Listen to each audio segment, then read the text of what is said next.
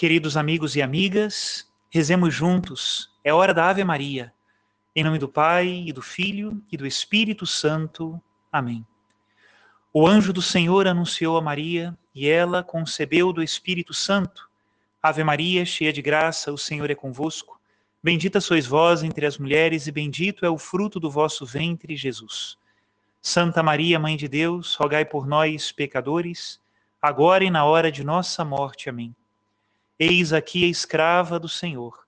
Faça-se em mim segundo a vossa palavra. Ave Maria, cheia de graça, o Senhor é convosco.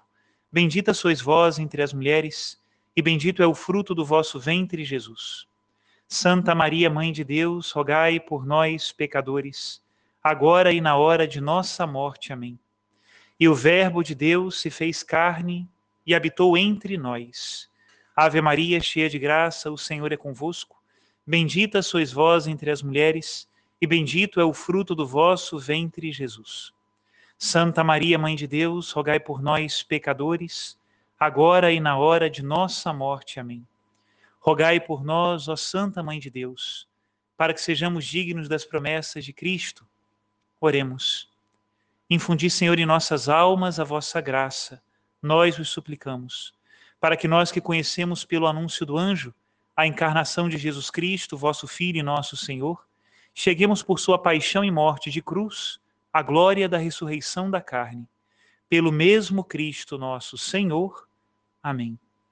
Em nome do Pai, e do Filho, e do Espírito Santo. Amém. Hoje, quarta-feira da Semana Santa, é o dia em que a igreja recorda a traição de Judas. Por isso, a quarta-feira, junto com a sexta-feira, são tradicionais dias de penitência dos cristãos. Nesse dia nós pedimos perdão por todos aqueles que traem o Senhor e pelas nossas próprias traições. Rezemos juntos a oração do dia de hoje. Oremos. Ó Deus que fizestes vosso Filho padecer o suplício da cruz para arrancar-nos a escravidão do pecado, concedei aos vossos servos e servas a graça da ressurreição por nosso Senhor Jesus Cristo, vosso Filho, na unidade do Espírito Santo. Amém. E o evangelho que hoje meditaremos está em São Mateus, capítulo 26, a partir do versículo 14, e diz assim: Naquele tempo, um dos doze discípulos, chamado Judas Iscariotes, foi ter com os sumos sacerdotes e disse: Que me dareis se vos entregar Jesus? Combinaram então 30 moedas de prata. E daí em diante, Judas procurava uma oportunidade para entregar Jesus. No primeiro dia da festa dos ázimos, os discípulos aproximaram-se de Jesus e perguntaram: Onde queres que façamos os preparativos para comer a Páscoa? Jesus respondeu: Ide à cidade, procurai certo homem e dizei-lhe: O mestre manda dizer: O meu tempo está próximo Vou celebrar a Páscoa em tua casa junto com meus discípulos.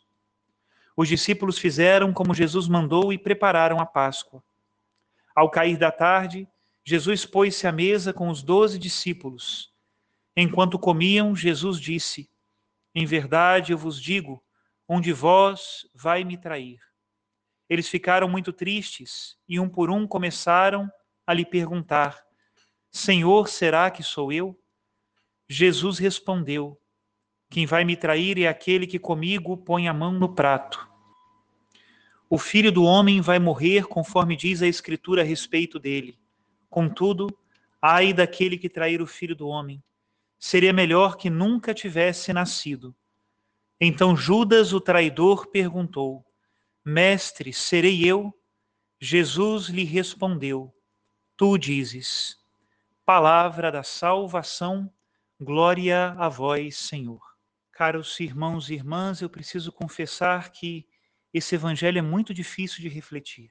Eu tenho uma grande dificuldade de refletir sobre esse evangelho, porque pensar na traição que Judas fez a Jesus é pensar nas minhas traições, nas vezes em que eu não sou fiel, nas vezes em que eu traí o Senhor. E também é uma experiência que eu também já sofri as vezes em que eu já fui traído, não tem comparação as minhas traições com Deus e as traições que eu já recebi, mas todas essas me ajudam a entender o que foi a traição de Judas Iscariotes para Jesus. Ele era um dos doze, escolhido para ser um dos apóstolos. Quantas promessas Jesus Cristo fez àquele colégio dos doze apóstolos? Quem vos ouve, a mim ouve. Se sentarão em doze tronos para julgar as doze tribos de Israel. Meu Deus, grandes eram os planos, porém, todos eles foram perdidos por causa da traição. Deus é sempre fiel e a sua fidelidade é ilimitada. Porém, nós somos também capazes de colocar tudo a perder quando não correspondemos à graça que Deus nos concede. Olhar para Judas é olhar para o meu espelho. O que eu posso ser se eu não for fiel a Deus? Tenho certeza que muitas coisas, grandes e pequenas, Deus tem pensado, dependendo da minha fidelidade, como um condicional. Também com você, provavelmente, Deus tem muitas coisas, grandes e pequenas, pensadas, e todas elas dependem da sua fidelidade. Quantas graças eu já perdi, meu Deus. Quantas graças eu consegui corresponder, eu não sei. Meu Deus, diante desta imagem borrada do discípulo, que é Judas Iscariotes, ajuda-me a retocar a minha imagem, que eu seja mais fiel, que eu possa, Senhor, compensar todas as minhas traições com muitos mais atos de fidelidade e de generosidade, que eu encontre o meu irmão e o sirva com o amor de Cristo, para entender melhor o que ele sentiu no seu coração, que eu seja capaz de perdoar sempre todas as traições, para que então eu entenda como Jesus age comigo todos os dias. Coração de Jesus, pacientíssimo e de muita misericórdia, eu confio em Ti. Confio em Ti, Senhor, porque eu não posso confiar em mim. Quantas traições, meu Deus, quantas traições. E ao mesmo tempo, quanta esperança na Tua infinita misericórdia. Eu espero em Ti, Senhor.